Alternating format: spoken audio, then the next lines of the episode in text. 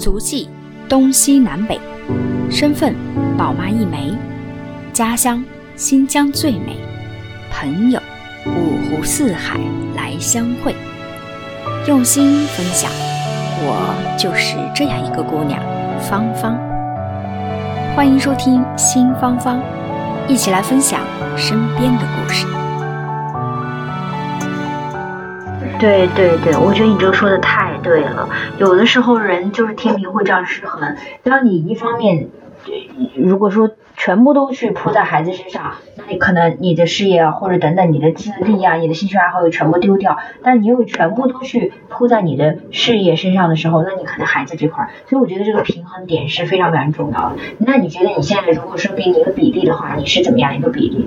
我现在嗯，怎么说分阶段吧。孩子放假的时候，现在两个孩子都放假，然后我就是百分之七十的时间可能都是陪伴他们，然后百分之三十在工作，然后这这段时间我又会辛苦一些，就是晚上我大部分时间都在加班，但是他们上学了，我就会。把稍微多一点时间，比如百分之五十以上的精力都在工作上，然后给他们的时间就稍微少一点。他们放学以后，我还是会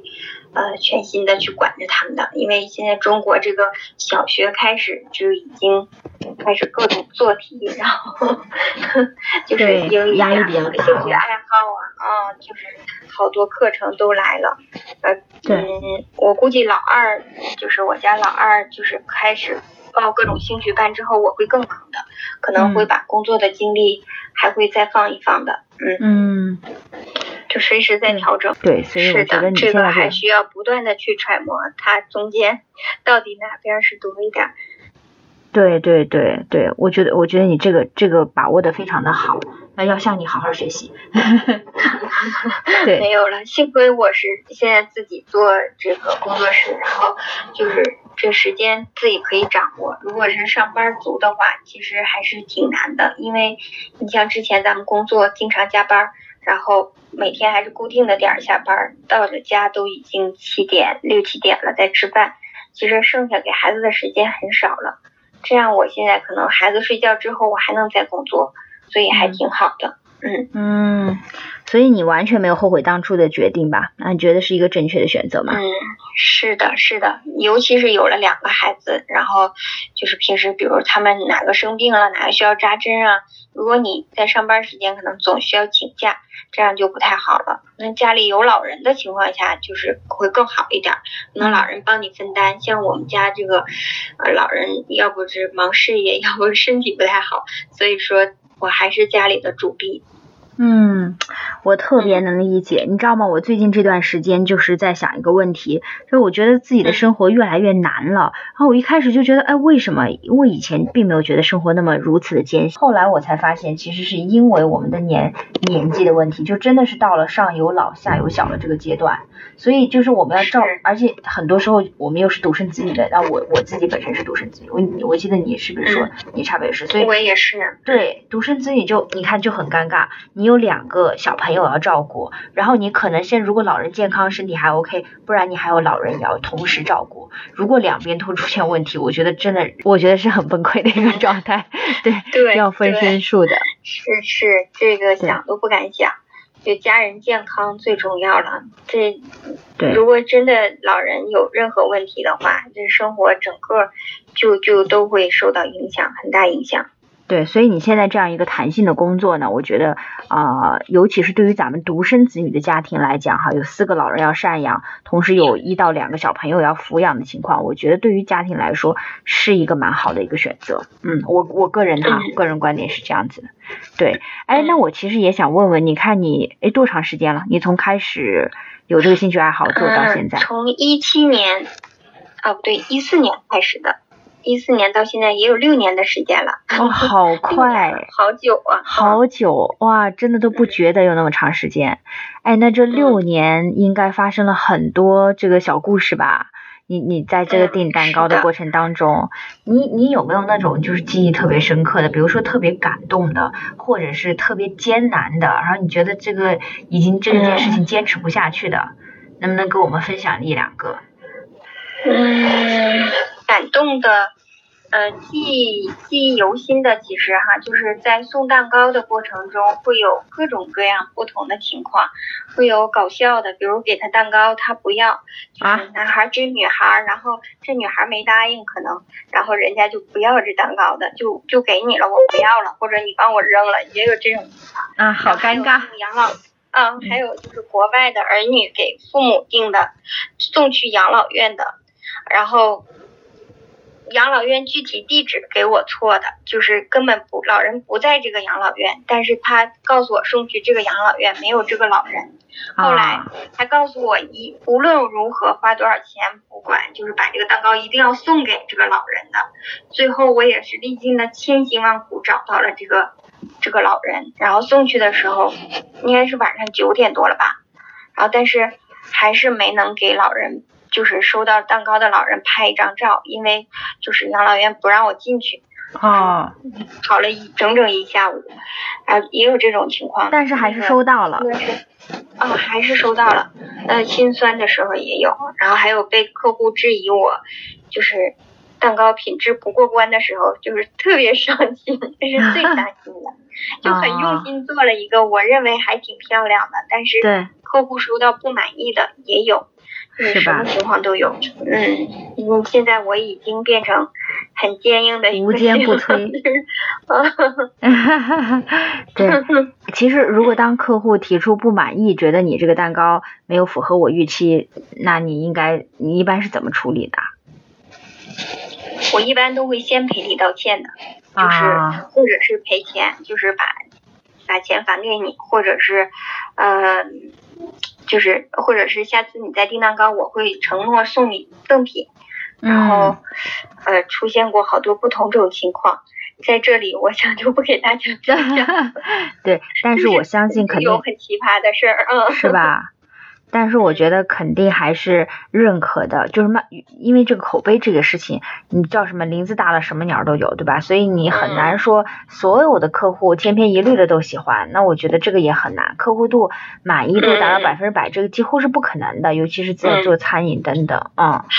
哎，说到这儿，我还真想分享一个，就是因为我开了淘宝店嘛，然后有好多客户是从淘宝店就是搜到我的蛋糕慕名而来的。嗯。那有一个客户呢，就是呃，当时是订了我的蛋糕，然后正是过年的前后，就是我的店做那个过年年货就比较忙，然后他的那个蛋糕就没放蜡烛，然后他就生气了，他特别生气，就是打电话过来，就是各种对我。攻击，开始我态度特别好，赔礼道歉，但是后来就是因为他他打电话要索求赔偿，然后我我当时那天因为特别忙嘛，我就是态度也不是很好，后来就说僵了，我也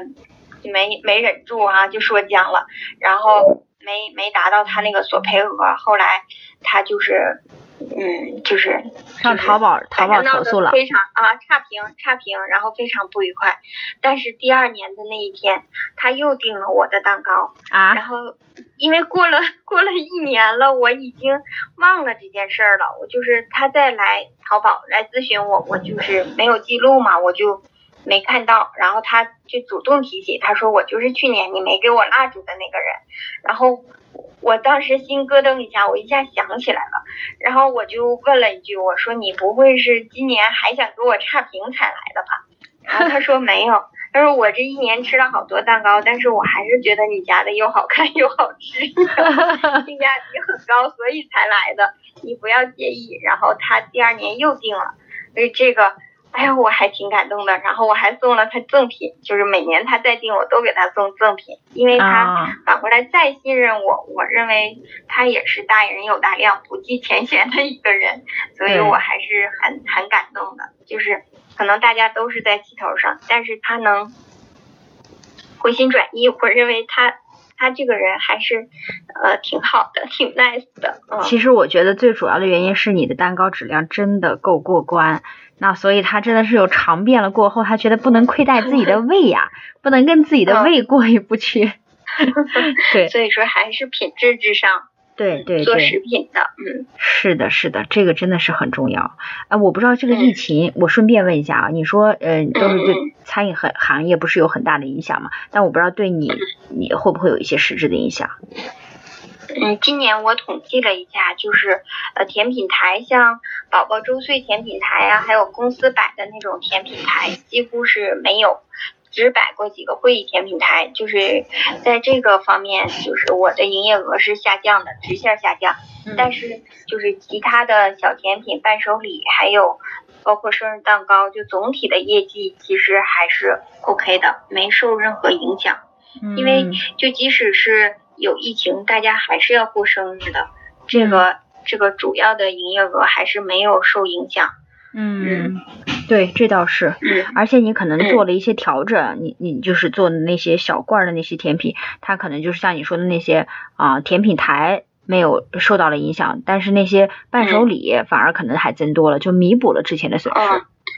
对，我想分享一下，就是今年的，就是二零二零年的母亲节，是之前比所有年份的母亲节订单的销量是最高的一年。我那一天的生日蛋糕做了几十个吧，哇，就是当天伴手呃母亲节的生日蛋糕，啊，还有花盒、鲜花蛋糕礼盒，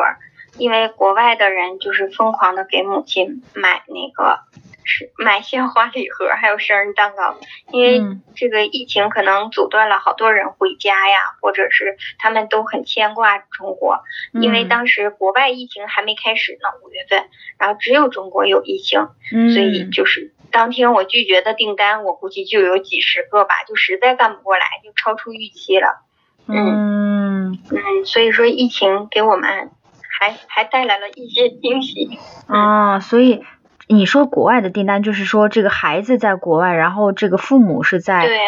大连，比如说啊，就是淘宝的主要客户还是国外的订的很多的，百分之三十以上都是国外吧，嗯。哦，然后是送给这个国内的父母和亲人。国内的父母，嗯，对。嗯，我觉得从你这个上上扬的这个数据上也能看出来。呃，通过这个疫情，其实是这个亲情更加受到了重视，对吧？有的时候是这样的，就是更加窝心了。以前可能并没有觉得，呃，这个父母不在身边啊，就是是是多么大一件事儿。那现在就会觉得，啊，对，就是这个这个亲情的这个关系就会更加的拉近了。嗯，所以我觉得有的时候也挺温暖的。对，这个是好事儿。绝对是好事。哎，我我我还有还有一个小问题啊，你说你这个自己的这个蛋糕这个小生意，你有没有给他定一个什么小计划啊、小目标呀？你说我之前，你这一转眼六年真的太快了。你在第一年做的时候有没有想到说，哎，我会坚持六年啊？就是可能是不是都没想到自己要做那么长时间？然后你现在回首这五年之后，你再回首，有没有给自己再定一个什么小五年计划？还是 有没有这种？我真的是。呃，之前上个月还有人找我合作，是大连一个做呃慕斯蛋糕法甜做的最好的，还有翻糖，他做的最好的一个人，他想跟我合开工作室，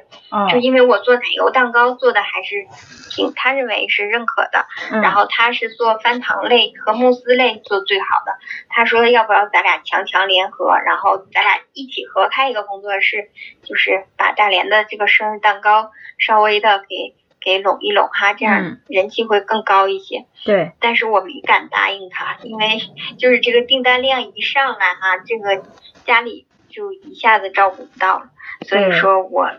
我也不敢给自己定什么宏伟的目标，就是做我喜欢的就好了。嗯嗯，如果孩子们什么时候能独立了，我再有个具体的目标吧。嗯，现在我最大的心愿就是多读一些。时间管理方面的书，然后嗯，能能最大限度的利用我自己的一个利用的时间，这个就是我的小目标。至于长期目标，我还真不敢去想。哎，其实你这个目标才是最实际的目标，长期目标很多时候都是会被生活的一地鸡毛打得支离破碎。对，对你这个目标很很接地气儿，很实际。嗯。我觉得蛮好的，我也要制制定一个像你这样的一个实际的一个小目标，蛮好的。哎，你平时就是对，我觉得这这这真的是一个，虽然说你可能合作了以后，我估计啊，你在生意上一定是有更好的一个业绩啊，一定是会，就是你说的强强联合嘛。但是你在家里是肯定也是会时间变少，这是一定的。哎，那你小朋友们，你呃两个宝宝啊，我觉得两个宝宝呃两个都上小学了是吧？还没有，一个是一个是老大老大上小学，然后老二上幼儿园，幼儿园刚入园，嗯嗯，刚入园的年纪，对呀，哎，他们比如说在学校里提起来妈妈，然后嗯，这个甜品师啊、烘焙师啊，他们会不会特别得意洋洋的？哦，对了，我还嗯，就是在这儿我跟大家说一下，之前我认为就是我家孩子可能说我妈妈不上班，然后就是在家做蛋糕的一个人，他们可能会感觉害羞啊，不不是很感觉很光彩的一件事儿。但是后来我去接我家孩子，然后我我家老大的同学就问我说，嗯，阿姨你是蛋糕师吗？然后就是满脸羡慕的眼光，然后我姑娘就是在班级里到处跟人说，我妈妈是一个蛋糕师，然后大家都都很喜欢，好像 都很开心，都很羡慕的眼光，是不是小孩都喜欢吃啊？所以 你说妈妈是蛋糕师还挺羡慕的，嗯，真好。我个人也没觉得怎么。就是这这是挺一个挺好的职业，最起码是好吃的，而且是很美的一个职业。对，是的，是的。我觉得这说明咱们社会的一个进步，就是我们衡量成功的标准不再仅仅是说啊，你要坐在办公室啊，你要必须是白领，你怎么样啊才是呃什么样的一个高大上的。所以大家对这种高大上成功人士的定义也变得多元化不一样了。比如说，作为一个白领的知识女性，那这样也是一种生朝九晚五啊，甚至是可能朝九呃朝九晚五现在都少哎，现在可能都是朝八晚。晚晚九有有可能都是这样子的啊，晚八对，就是可能超过远远超过八个小时的工作时间，那这是一种生活模式啊。你觉得脱离了这样的一个生活模式，然后现在变到了一个自己自负盈亏，然后自己去创业，呃，如果说还就我想我想说的是，就是听众朋友们可能还有更多的这样的想从白领的生活转变一下，变成自己呃自主创业或者去。将自己的兴趣爱好变成自己的一个啊，作为这个营收的一个手段等等啊，我觉得你能不能去跟他们分享一些，就像你刚刚讲的这样子的一些心得也好，或者是建议也好，是是什么样的一种决定和勇气？比如说他们要想做这个决策之前，要想考虑哪些因素会比较好？如何去走出这个舒适圈？你走出这个舒适圈？的这一步，你你要你要之前你要考虑到什么样的一些呃因素，然后之后你要怎么样去想？我是这样想的，就是说，呃，你工作过的人，就是在尤其是坐办公室一直给人打工的人，他本身的惯性就是懒惰性是很强的。就我就我自己而言也是的，就是刚开始自己创业的时候，可能就是还。没有习惯这种状态，就是所有的事儿都要自己从头到尾的规划，自己一点一点的行动。比如说要办各种工商证、食品证，然后找房子、收拾房子、搬家，各种所有的工作都不需要别人安排，都是自己安排、自己去实现的。嗯，嗯，还是挺难的。嗯，而且就是，嗯，就是挺害怕去外面与人打交道。我我可能性格有点内向，所以就是，呃，有点打怵吧，用这个词还是挺准确的，就是各种打怵，然后慢慢的呢就好了。但是就是如果你想做一件事儿，一定要有很大的兴趣，这个兴趣能产生你自己的自驱力，这个自驱力也就是能让你坚持下去的这个一一个信念吧。如果你不喜欢，就是或者对这个东西喜欢程度一般。那么你很难克服所有的困难，最后就是走下去，坚持下去。所以大家在选择项目或者是找自己创业的一个灵感的时候，一定要把握好这个东西，你是否真的喜欢，是否发自内心的想去做，而且最好是开始不要直接辞职，直接放弃什么去做一个新的事儿，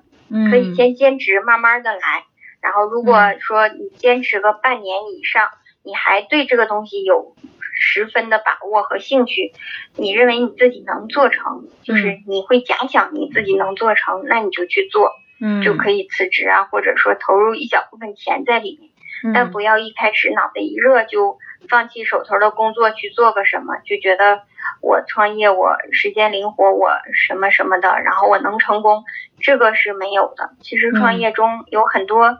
辛苦，还有很多困难在里面，这个都需要你。最初的那个初心，热爱它，你才去能克服困难，才能走到最后。这就是我想跟大家分享的。嗯，对对对，哎呀，真是太好了。就是两个点哈，一个就是你刚才所说的，我们一定要特别强大的自驱力，因为我觉得这个是和坐办公室真的完全不一样。办公室你好歹还每天有个任务，你有个上司吧，他要给你布置活吧。还有人会给你做那个 double check 吧，然后甚至还有什么 second verify 是吧？就是有人有人对去帮你兜着，但是你自己做生意就完全不是。你生意首先你宣传都是你自己的，你揽生意，然后也没有人去帮你最后兜底，也是你要去做最后严筛的这一关。对所有的成果都是你自己来负责任，所以我觉得这是完全不一样的。你要有很强的，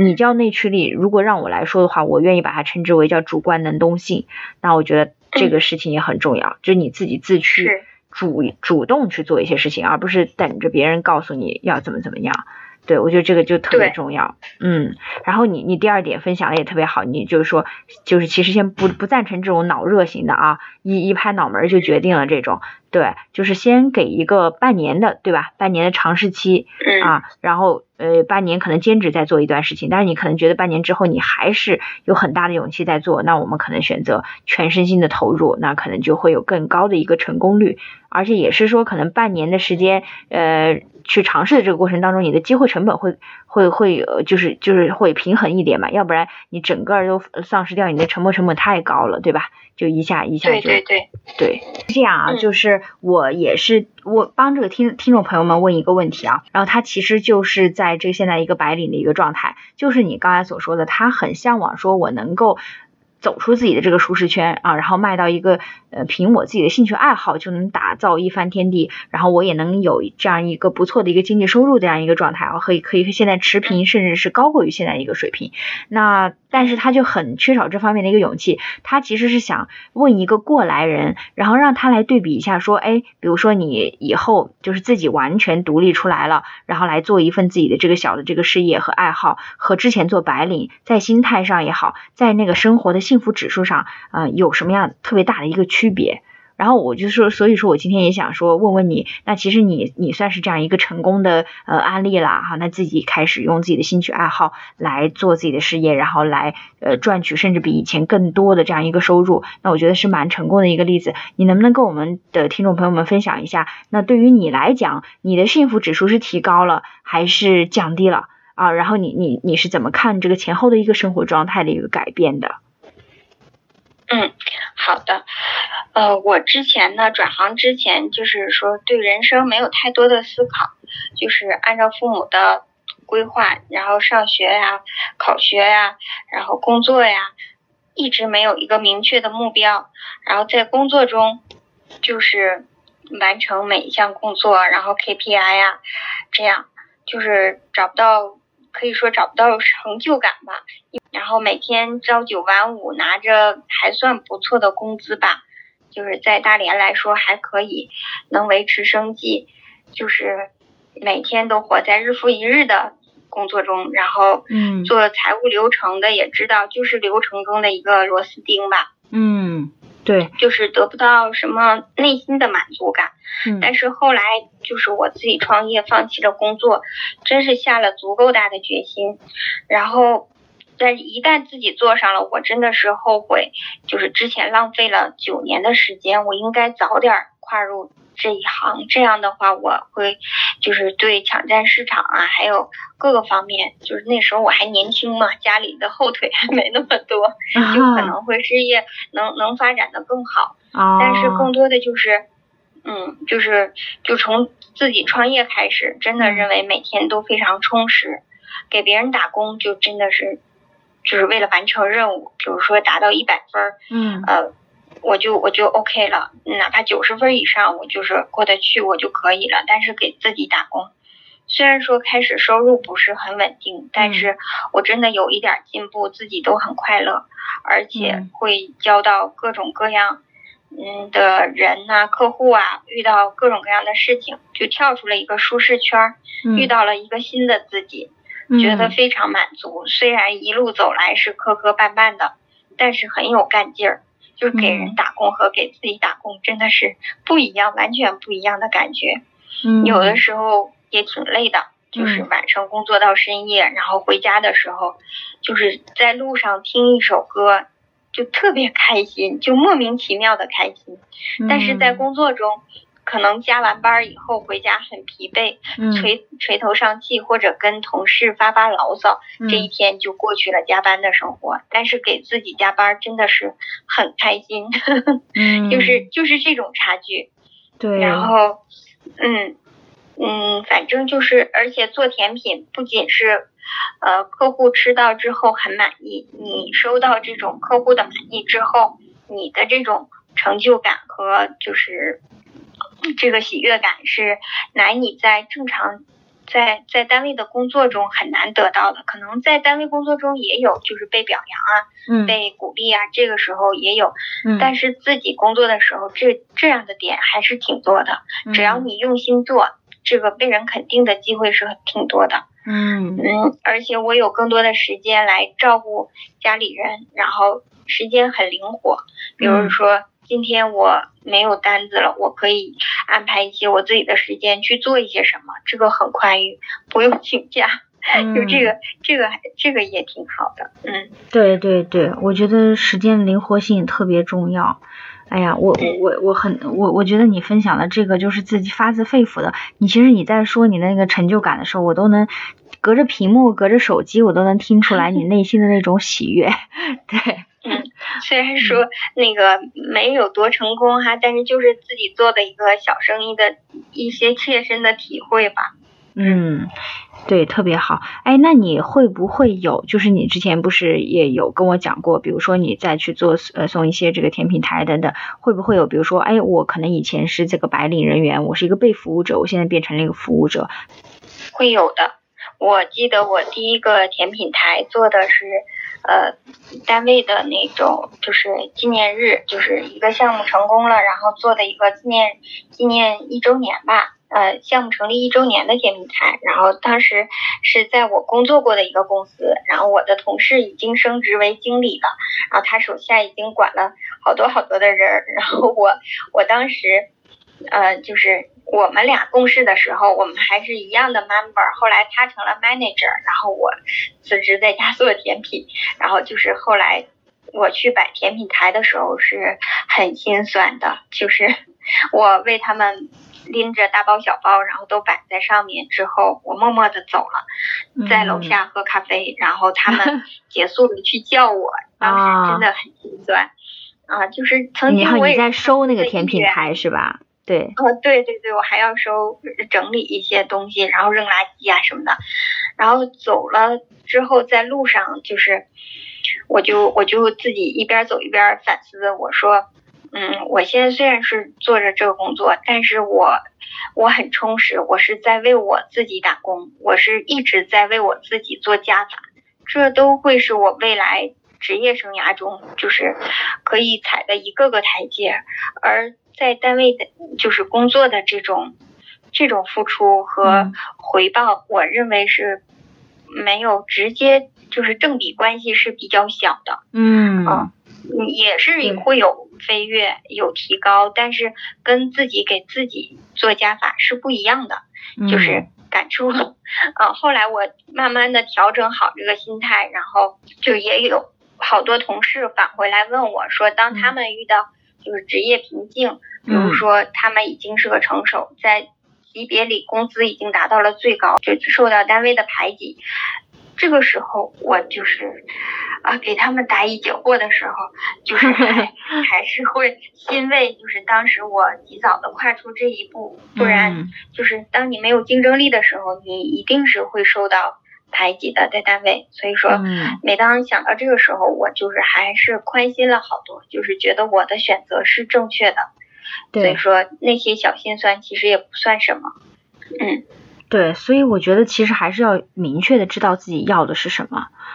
如果你要的是一份职场上的光鲜亮丽，还有职场上的这这些就是啊、竞争啊，然后呃付出啊，但是呃老板给你头衔等等这些可以给你很大的成就感，那我觉得你就坚持去做下去，因为这个是你成就感的一个来源。那你可能离开了，反而你会不舒适。但是如果说像你所说的，我是觉得我自己给自己去打工，我哪怕可能一开始很心酸，但是我每一个台阶都是在给自己做加法的时候，那你这个成就感，如果你的来源是这样的，那我觉得你及早的去选择跳出这个舒适圈，就是一个很好的一个选项。对，所以我觉得可能真的就是呃，要看你自己的那个成就感是来源于什么样的一种方式和方法。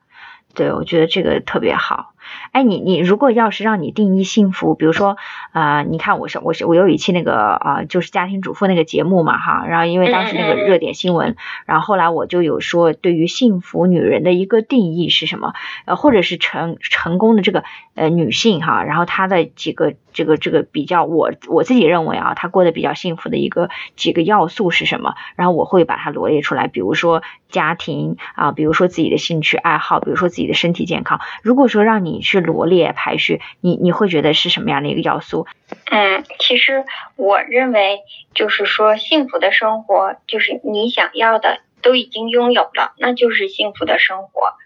嗯，但是这这个话呢，也不能看表面的意思，就是我们想要的可能会有很多，因为人的欲望嘛，毕竟是，呃，有一句话就是欲欲壑难填，就是看你的欲望到底是有多大。那我认为我能做到自己喜欢的事儿，有自己的目标，而且能有舒适的生活，然后能顾及到自己的孩子、家人健康，然后钱呢就是够花就可以，就这样我就非常开心了。所以我现在这种状态，我就认为是最好的状态。嗯，当然了，就是，嗯，我我首先不是对金钱就是特别特别欲望很强，就一定要赚很多钱的那种，因为我也不买奢侈品，我就是过很正常人的生活，对。然后所以说，嗯，我就是没有太多的物质欲吧，所以我还挺满足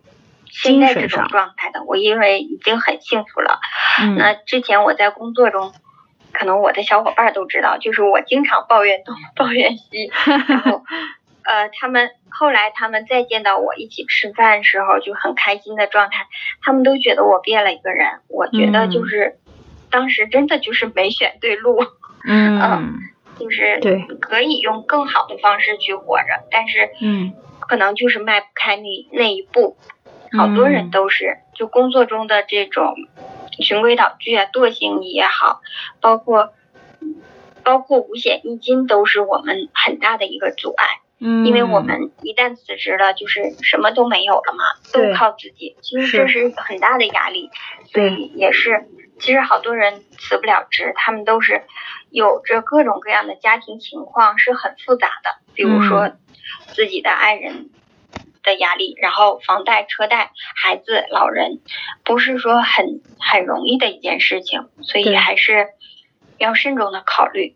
这嗯好像又有点说远了哈。哎没有没有幸福生活。哎，对对，没有，我觉得这个分享的很好。你刚刚说那个五险一金，五险一金其实嗯真的也是很多人的一个顾虑，但是我想。插播一下，其实五险一金呢，其实如果真的我们要选择自己给自己打工呢，不是说没有保障，我们完全可以通过商业保险来弥补这一块儿的。对，是是是，嗯，对对，就是选择自己给自己去建立这样一个保障啊，其实并不输国家给我们的单位给我们的这份保障，是有有的时候甚至是可以覆盖的更全面一些。嗯。嗯，是的，Spring，其实我觉得你刚分享的都很好。我觉得这个有有很多人他迈不开这个步子，呃，一方面是方呃就是来自于外界的一个压力，但是最主要那个源泉还是来自于自己内心不够坚定。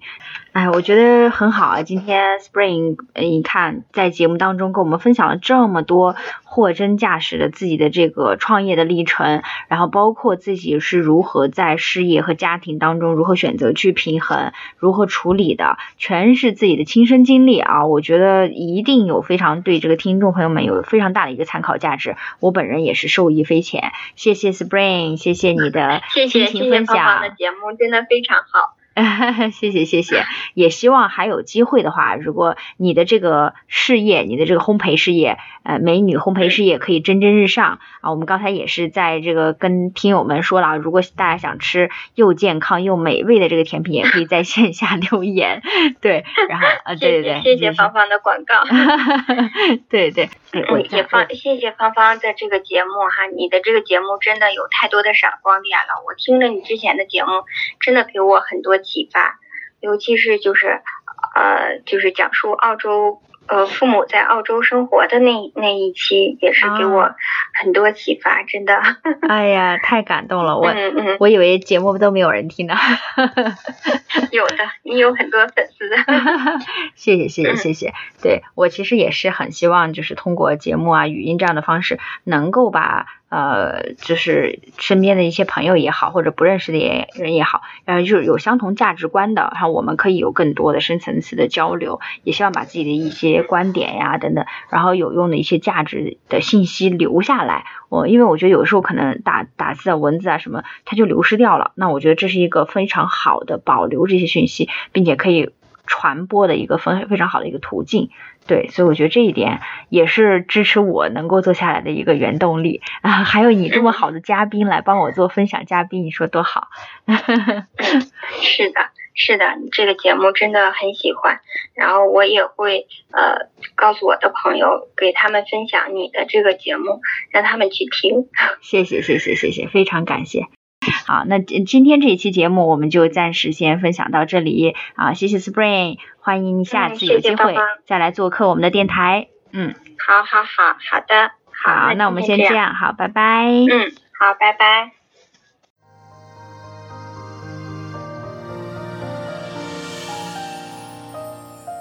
感谢您收听新芳芳。如果您喜欢我的节目，请转发分享给您的朋友。也欢迎线下跟我互动留言，